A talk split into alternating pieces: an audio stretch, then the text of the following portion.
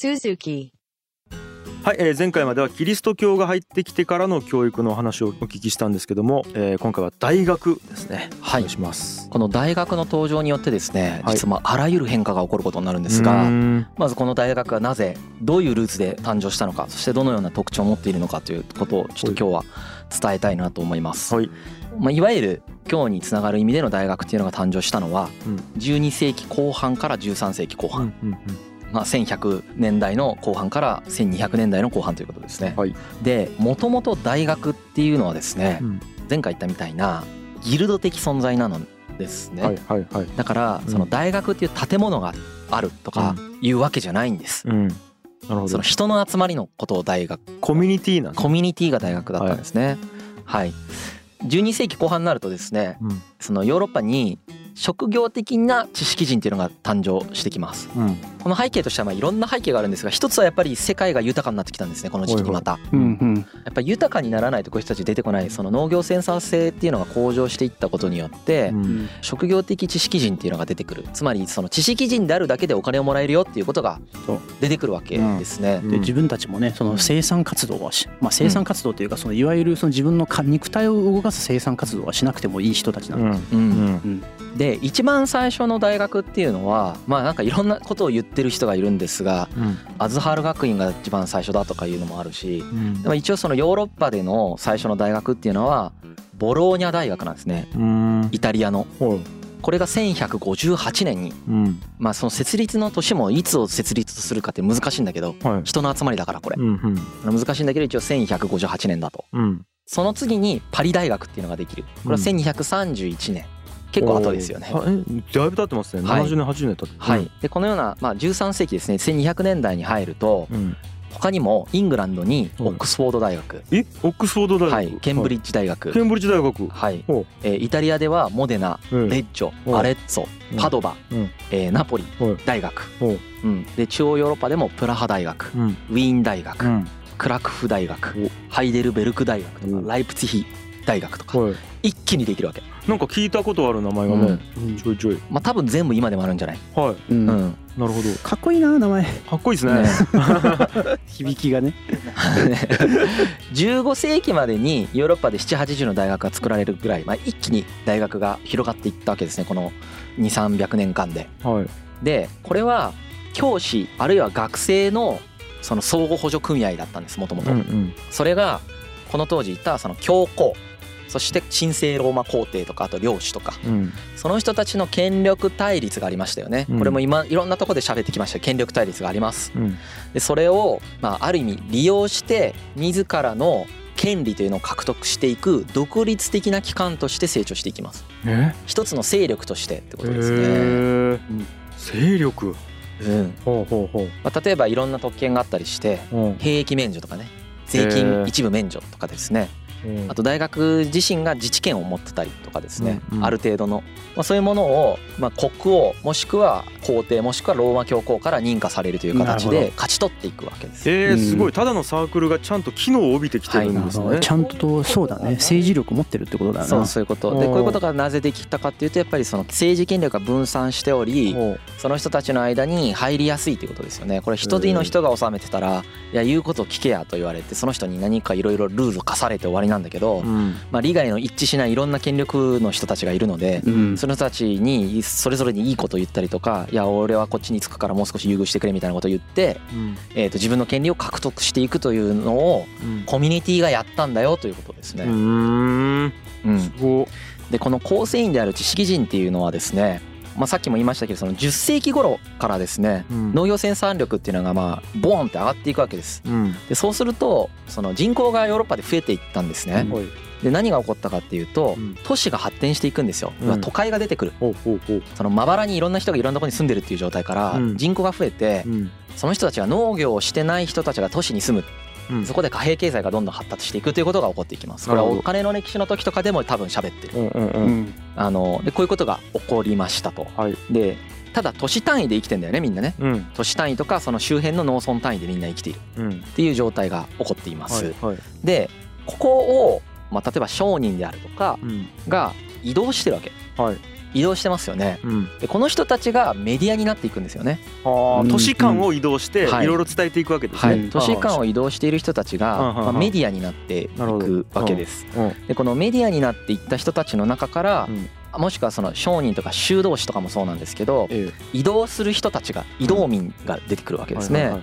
この移動民の人たちが知識を集積させていってはい知識人となっていってそれをどの独立した職業として成り立つようになっていくということになります。すごい。なんか花とミツバチみたいな。はい、なるほどね。この人たちはもともとこの都市に規定されないようにいろんなところ動いていたしうん。さっき言ったように皇帝権力とか強行権力みたいなものの間をうまく縫いながらん。自分たちの権利を主張してきた人たちなのでうん。もともとその組織の形成過程からですねもともとからその越境性つまり都市間を移動してどこかの都市に縛られるという感覚ではないということとはい独立性っていうものをうん元から持ってるんですね。なるほど。すごいね。で現代の大学でもそうですけどうもん国家権力からの独立的な機運がやっぱりあるわけですよね大学っていうのは。んなるほど。あそれなんであるかっていうともともと国家権力から出てきてないからです彼らが。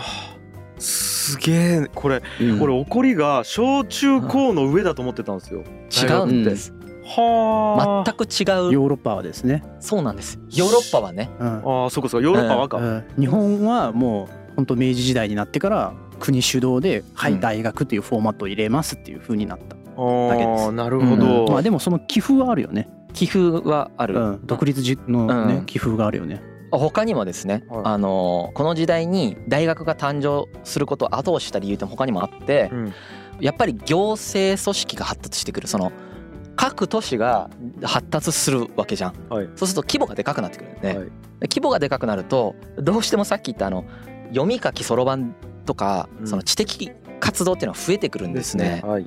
組織がでかくなってくるとうん組織の生産活動以外の仕事が増えてくるっていうのは会社でも一緒じゃないですか。そう。ですね。うんはい。バックオフィスがどんどんでかくなっていくとかね、はい。はい上場したらめっちゃその経営企画とか何々とかいっぱい必要だとか、うんうん。まあ、そういういわゆる直接お金稼いでないんだけど、うん。でかい組織には必要だっていう部署があったりするわけですよね。ええまあ、そういうニーズがやっぱり都市がでかくなるっていう時も出てくるわけです。えでこの都市がでかくなって行政組織の発達がするっていうことが起こってくるとえうん。専門家に対するニーズが増えてくる。例えばその文章をめちゃくちゃできる人が必要だよねとか、その人に教えてほしいよねっていうニーズも出てくるし、うんあとは論争になった時とかね他の人たちと他の都市であるとかうん。他の都市と論争になるかどうか分かんないですけどそれこそそのどういう論理で相手を解き伏せるかっていうのはやっぱり必要になってくる。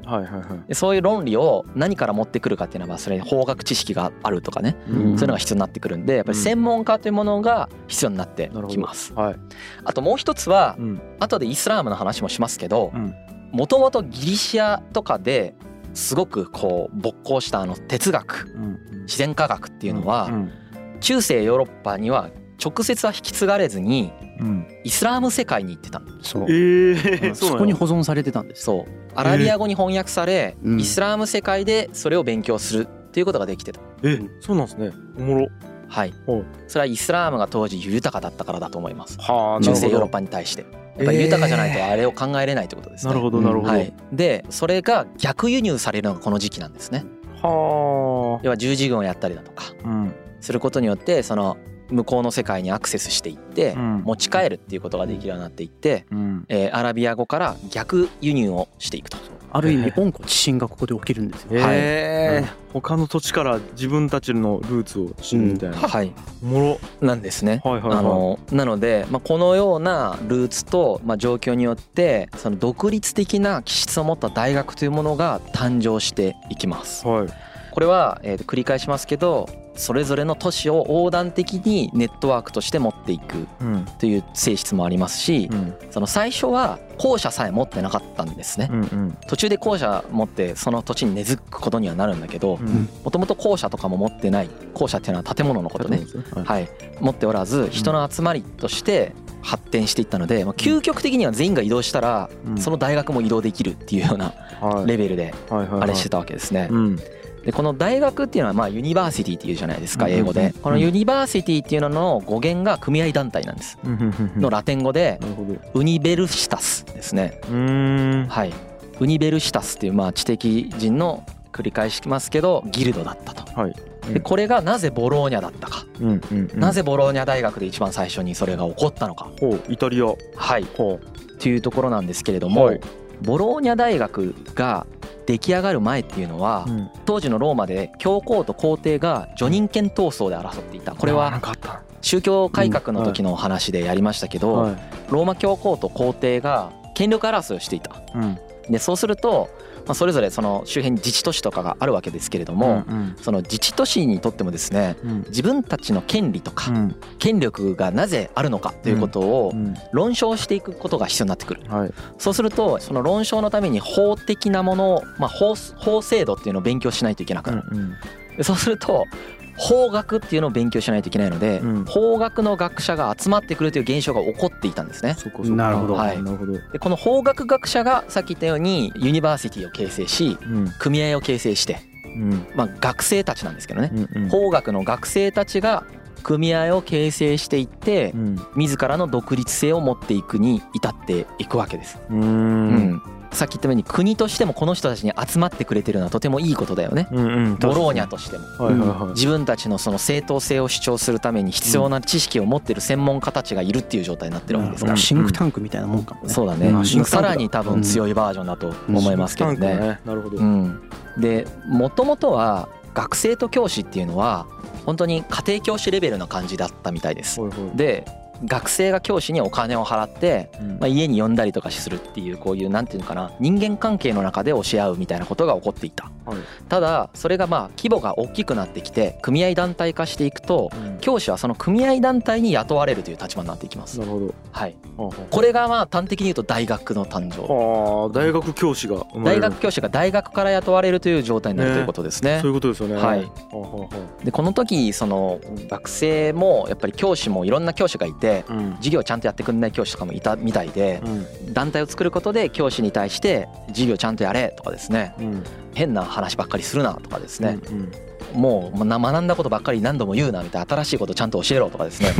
うんあのそういうことを言ってたみたいですね。まあ雇われてますからね。うん言われるのはしょうがないですそうなんですそうなんです。うんうん。はい、でこれがユニバーシティのまあ形成過程なんですがうん。実はもう一つパリとかだとうん。パリ大学とかの形成過程っていうのはちょっと違っていてこっちはですね教師が組合を作った。うーん。これをカレッジと呼びます。あユニバーシティとカレッジ違うんや。はい、あのまあ今の意味の違いと違うんだけどもともとカレッジは教師の組合。ユニバーシティは学生の組合だったということです。へえ。歴史をたどれば。うん。はい教師らも学生から自らの権利を守るために団結する必要が出てきた。はい。うんうん。そのためカレッジを形成し共同組合を作っていた。そして彼らはこれは面白い。また一つの大きい転換点が来るんですけど大学としての。うん。教師団はですね、うん。学位授与権というものを持つことによってうん。学生たちに対抗した。つまりうん。卒業証書を渡すということです。卒業証書は教師が自らの権利を守るためにうん。作ったということです、えそんなそういうことです。なんかシビアな世界だね。ははあ。やらねえぞと反抗するやつは、う一定の資格をクリアするということがうん。ここでまあ自分たちが与えられる人間だということを主張し始めるわけです、うん。ああとその学費払わねえともう学費やらねえよみたいな。のそういったことも主張するそうそう。よね。学費払わない人に当然学位を上げないし、えー、と学位を上げるということは権威を渡すということができる存在になるので、おーでかいな。確かにね。うん。この学位授与権みたいなものもうまいことその当時の国家権力との人たちとこう渡り合いながら彼らに保証をしてもらうわけですね。うんうん自分たちが学位授与をする権利がある人たちだよっていうことをうん。教師が組合を作って一致団結して権力からそれを保証してもらってそれを学生に渡すことによって自らの権威を高めるということをやったよっていうことです。なるほど。この2つの要素がまさに大学を形成してますよね。うん。学生が自ら大学団を形成してうん。大学から給与を払うという話とうん。学位を教師が渡すという話はうん。まさに大学が大学たるゆえんなわけです。はい。はい。なるほど。はいすごい。確かに学位もさその当時の学位と今俺らがもらってる学位と多分価値のレベルが多分ち全然違うと思うんだよね。うん。うん。まあ今でもねうん。その学校によってはね。マスターとかうん。その博士うん。博士っていうのはものすごく地位が高いけれうんどもですね。まあ当時はもっと高かったうん、多分特わけですね。権階級に近いような権威を得られたんじゃないかな。ちなみにボローニャ大学での学士がドクトル。これはドクターですおね。お博士のことですね、うんで、えーパリ大学での学位がマギステル。これが修士です。うん。もともとだから同じ意味だった。あそうなんですね、はい。今はあの博士の方が上ですよね、うんうん。さらに先に進んだら博士になるっていうやつですけはいはいど、まあ、当時そのマギステル今で言うとマスターって呼ばれますよね、うん。ドクトルドクターって呼ばれますよね、うん。これ学位。大学には学位を取得するという概念がありますけどうん。その概念はこのようにして生まれたんだよと。うん。でここはものすごく大事なポイントです。はいはいはい。めっちゃ大事なポイント。ほ学位はい。を教授が与えることができる。う。大学が与えることができるということははい。権威を自ら再生産することができるということです。うわそうだ。はい、本当や。これはもう全然小学校と中学校とレベルが違う話。本当っすね。はい、おー作れる博士を作れるんですよね大学。独立した権力として。うん本当だ彼らは形成過程でこのような権力を勝ち取りながら独立した組織として自らを形成してきた。はその系譜があるので非常に大学っていうのは自治的なんですね。はあ確かに自治的なイメージはある。めちゃくちゃ、はい。うん。はあ。で彼らが自治的だったからこそ当時の国家権力に左右されすぎずに知識人を生み出した結果うん。この知識人たちがその次にかなり自由な発想を展開していくことになるんですよ。えー、面白い。うん。国のシステムからいわばちょっと守られてるというか距離を置けてたん距離を守られているけど距離を置いてるんです。だからこれが古代国家の国家の教育のために必要だからはあなたたちにお金を払いますと言ってやってるバージョンだとい、うん、おそらくこの後起こる思想爆発が起こってないんですよね。そうだ。おそらでくねだから多分再三出てくるその誰から金をもらうかっていうのがそうです。っ。ていう大事ですす。そうです。でまあ現代国家はうん。その国立大学とかはその国家がねお金払ってますけどだいぶ補助してますからね、うん。だいぶ補助してますけうんどそれはまたちょっと概念が違うんでうん。うん国家の概念が主体者が国民になっちゃってるから国民のための国家だからね。うん。また別なんですけうどん。この時にこのような大転換があったことはうん。我々人類にとってとても大きい意味を持ってますよね。はあ超影響を受けてるわけでこういうことから。そうだよね。我々自身も。国の統制から離れて自由な知的活動ができるようになったっていうのは大きいよね。うん。うんうんめっちゃ自由ではないんですよねでもね。う。ん比較的自由になったんですよ。うん。この時でも未だえーとそのキリスト教の中での思考っていうことから解放されていないし、うん。うん。まあだけどルターとかが突き抜けたりするじゃん。でもキリスト教だけどね。うん。まあそういうのがあります。うん。はい。話戻しますと、はい。そのドクトルとかマギステルと呼ばれる学位っていうのはですね、かなり数を絞ってたみたいです。だから誰でも卒業して誰でもマギステルとかドクトルになれるというわけではない。まあね絞らないと崩壊しますからね価値が。そうだよね。インフレを起ほこしますね。とんどの人はなれないし、あのみんながそれを獲得するために頑張ってたわけではなくうん。純粋にやっぱり勉強するために行ってる。うん。今はどっちかというと卒業するために行ってるじゃん。うん。特に日本の学生とかって、はいはいはい。うん。けどまあそういうのが最初からではなかったということですね。うんうんあのそこまで形式化されてなかったんですね昔はね。うんなので非常にその大学行って学位を取った人たちっていうのはもうその当時のヨーロッパ社会でのすごい希少なエリート層でですね、うん。まあ、識字率もそもそもそんなに高くない世界でうん。識字が読めるどころかめちゃくちゃその進学とかそうだよね。に。ついて議論ができるうんっていうのはもうすごい状況なんですね。でこの人たちが宗教論争とかを始めていくわけだよね。な。るほどなるほど。はいであとはまあパリ大学っていうのも紹介しておき、まあ、さっき言ってたのがパリ大学のあのカレッジの話はパリ大学の話ですけども、はい。えー、とパリ大学っていうのはその前身が実は教会なんですよね。うん。けれどもその既存の教会権力っていうのがどんどんどんどんこう揺らぎ始めていくというのが起こるじゃないですか。はい。でその中で、えー、と協同組合が大学に転化していくっていううん。ことが起こってパリ大学がまあ作られると、はい。そして大学の自治を認めてもらうっていうのを教皇から保証してもらうということができるようになります。うんうんはい、で、まあ、ボローニャ大学っていうのはユニバーシティで学生団体からできたので学生の力が強いんですけど、うん。パリ大学っていうのは教師の方が、まあうん、教師の組合からできてるので教師の権力が強いはい。っていうのがありますね。はいはいはい。それで学生との関係性も変わりそうだよね。変わりそうだね、うんなんかパリ大学は学生と教師の師弟関係がすごい大事でうん。ボローニャ大学っていうのはその学生同士の横のつながりが大事だった。そうです。んまあ。ねはい ね起こりが違うとそうなるね。うん。なるほど。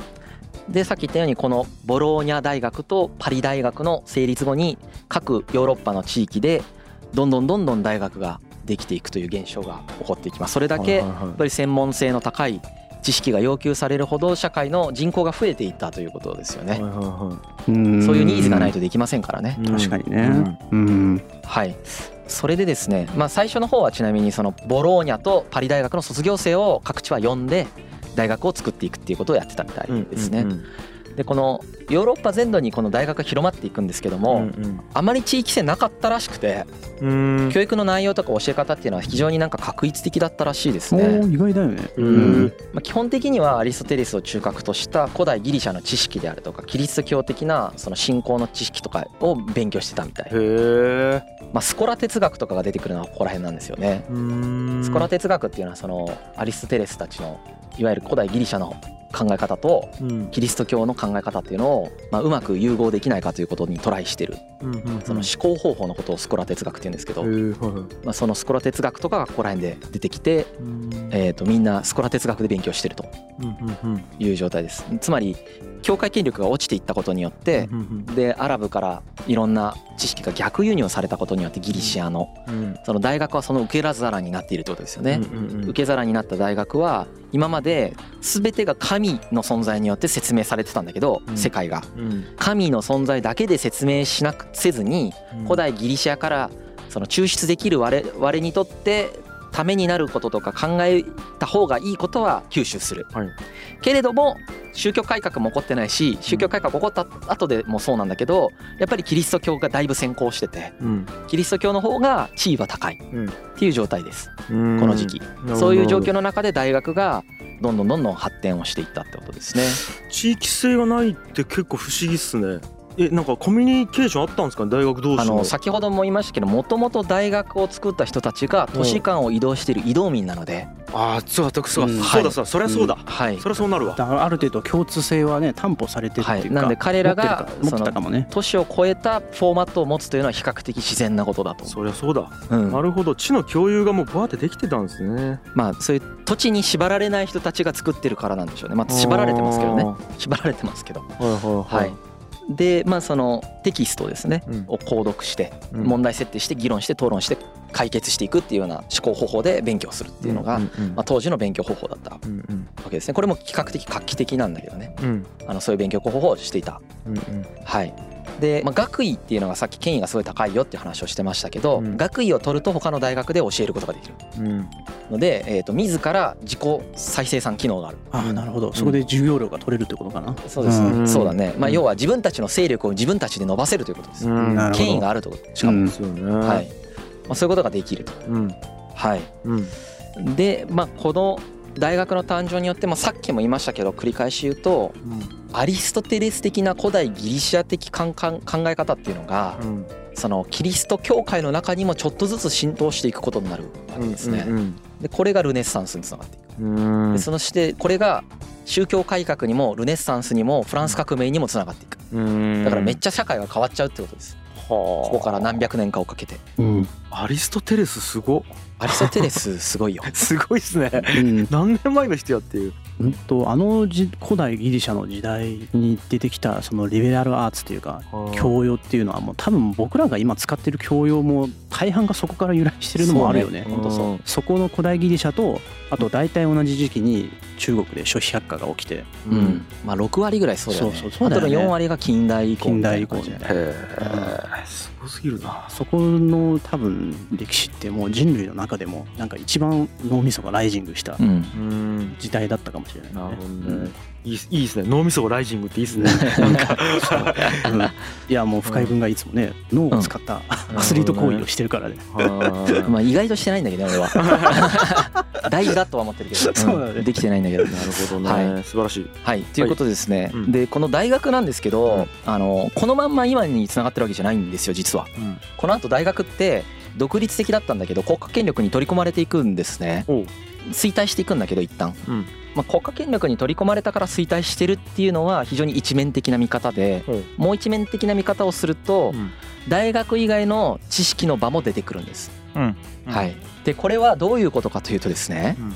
高等教育に対してお金を払う人が他にも出てきたということになるんですね。なるほど。大学っていうのは、まあ、その授業料的なものうんとか寄付金とかで運営していったりとかまたあと一部その都市の貴族とかですね。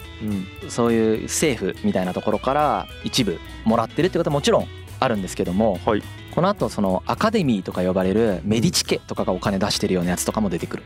アカデミーっていうの？はそういうのはアカデミーって言うんだけどね。ほうほうほまあ専門学校。民間みたいな？民間の学校みたいな。メディチ家っていうのはそのもう一個の家ですね。これも民間なんだけどね。大学も民間なんだけど。うん。うん。まあいずれにせよその新しい勢力が出てくるわけです。うん。で一方で大学っていうのはきどんどんどんどん国家権力に取り込まれていっちゃうわけ。うんうんうん。なんでかっていうのは大学が出てきた時っていうのは国家権力が分散してたよね。うんだけどこれあの今まで宗教改革の時とかエリザベスの時とかいろんなとこで言ってきたけど、うん。その後ってヨーロッパで起こったのはうん。国家権力が大きくなっていったよね、はいはいはい。そして絶対王政に突入していくよね、うん。そうすると国家権力がでかいわけなんで、うん。その人たちに取り込まれちゃうんです。はい。うんなるほど。で一方でその知の追求としてもう少し自由にやりたい人たちっていうのもがうん。お金が出所が違う人たちで作られていく。うんうん。で例えばそのデカルトとかねうん。ジョン・ロックとかあとはスピノザとか有名なそはいはい。の哲学者がいるわけですけどええあとライプニッツとかね。うん。この人たちっていうのは大学のその教授っていうのをなりわいにしてないんですようね。あすごい。え全員この辺の時代なんですねまず。あこの辺の時代っていうのも今だいぶ時代飛ばしましたけど僕。はい。あのだいぶまた時代が下った話をしてますけどはい近世の始まりぐらいの人たちですよね。この人たちっていうのは大学で教えてたわけじゃなくてうん。在野の研究者なんですね。うーん。とか執筆活動してる人たちで、まあ、実際スピノザとかなんか不遇のまま死んだりしてるんでうん。全然なんか儲からずに死んだりしちゃってるんですけど、まあ、こういう知識人が別に出てくるみたいな時代を経てるんですよ大学って。在野から出てきちゃうみたいな。なるほど。へうん。それはあり得る状況だよね。ううん。ん。でその間構成を極めてたのは専門学校やアカデミーだったっていう。はいはいはい。でこの専門学校やアカデミーっていうところは絶対君主制の中で例えば軍事とか医学とか工学とかですね。うん。まあそういうなんか特殊な知識みたいなものを扱う学校として発展していっていて、はい。まあ、そこで勉強する人たちが社会的地位を獲得していくっていうステージになったりしてます。はいはいはい。はい。あちなみにこのアカデミーっていうのはその400個ぐらいヨーロッパ中に作られたみたいなんでだいぶでかくなっていってますよね。へこれもほほぼ余談レベルなんですけど、はい。その後に大学が今の近代的大学のその直接の祖先になるフンボルト型大学っていうのが出てくるんですけど、うん。まあ、フンボルト大学っていうのがモデルになってるのかな？っうん。ていうのが出てきてうん。それが19世紀ぐらいなんですね。うん。18世紀ぐらいまではそのアカデミーとかがすごい全盛の時代でむしろもう大学なんていらねえだろってみんな思ってた時代があってはいけどその19世紀に大学が復活するんですよ。流れでいくと大学が国家権力に取り込まれていって、ほうほう。1 5 6世紀ぐらいの時にはどんどんどんどん下がっていってええ。役目がちっちゃくなっていってうん。代わりにアカデミーっていうのが出てきてお金出す人が変わっていってうん。そっちの方が構成を極めていくんだけれどもはい19世紀ぐらいになるとうん。大学がもう一回復権してきてでうん。今の社会につながっていくんですへね。えでここで大きい違いが実はあったのがはい。大学が研究機関も兼ねるようになったんです。うーん今までは教えるところだった。うん。その前の最初の大学っていうのはまあ教師と学生だったんですうんうね。ん。教えるっていうのが彼らのその仕事だったんです。はい。けれども近代以降の大学、まあ、19世紀以降の大学の特徴っていうのはうん。先生も教師も研究するし教えるっていう。はい。そういう組織になっていきます。なるほど。はい。はいはいはい。まあ、これによって復権していくんですね。うーんなるほど。でここはちょっとあのこれぐらいで止めておきます。なんかその、はい。これだけで今ちょっとあの台本の半分ぐらいしか読んでないんですけど。33 分経ってるから、う んなるほど。はい、はい。まあ、そういう変遷をと辿ったよってこととここでのポイントは、はい。その大学の形成過程だけポイントでした。なるほど。僕が伝えたかったのはどちらかというとその今の大学の直接の祖先がフンボルト型大学で、うん。そこが研究を始めたことがキーポイントだったということよりも、一番最初に大学ができた時に、うん。それが権力分散してる社会じゃないと出ないような出方をして、うん。だからこそ彼らが知識人を養成するのに適していたんだということうんうんが面白いねっていう話です。いやーですねはいっていうのがこの大学の誕生で言いたかったところですけども。なるほど。はい。面白い。あとやっぱお金を出すのがちゃんと学生でそれが勝手に集まってやったっていうところも僕は面白いなと思ったんですよね。そうですね。あまあ、勉強したい人たちが。あそうそうそうそう、うん。だから勉強したくてたまらなくて。なるほどね。なんか。国主導じゃないところがなかなかユニークだよね。ユニークだよね。熱いっすね。うん。超熱いなあそこ。でここがねはい。大学ができたことによってはみんなそれまでギルドとかやってた頃っていうん。なんか年齢あんまり気にしてなかった。うん。子供のことあんま考えてなかったんだよねほう。それが急に子供のこと考えるようになるんだよね。大学できた後に。なぜか。なぜか。はい。へえそれを次回やります。そう。聞けるんですねそれは。はい。子供が発見されるんですよ。子供という概念が うん。概念が改めて中世で出来上がるんですねこれがすっごい影響度がでかいんです。ええだ って子供が発見って。うん。行方不明になってたんですかそのもう本当概念ってすごいんだよね。子供って概念って当たり前じゃないんだよね。そうだよね。なくても生きていってる人たちがいたんだよね過去。どういうことやろ？まあちょっとはい。はい。いまいちピンときてないのでちょっとはい。早く次回に行きたいので今日はこの辺ですか？ねはい。はいありがとうございました。ありがとうございます。G. Kaye Suzuku.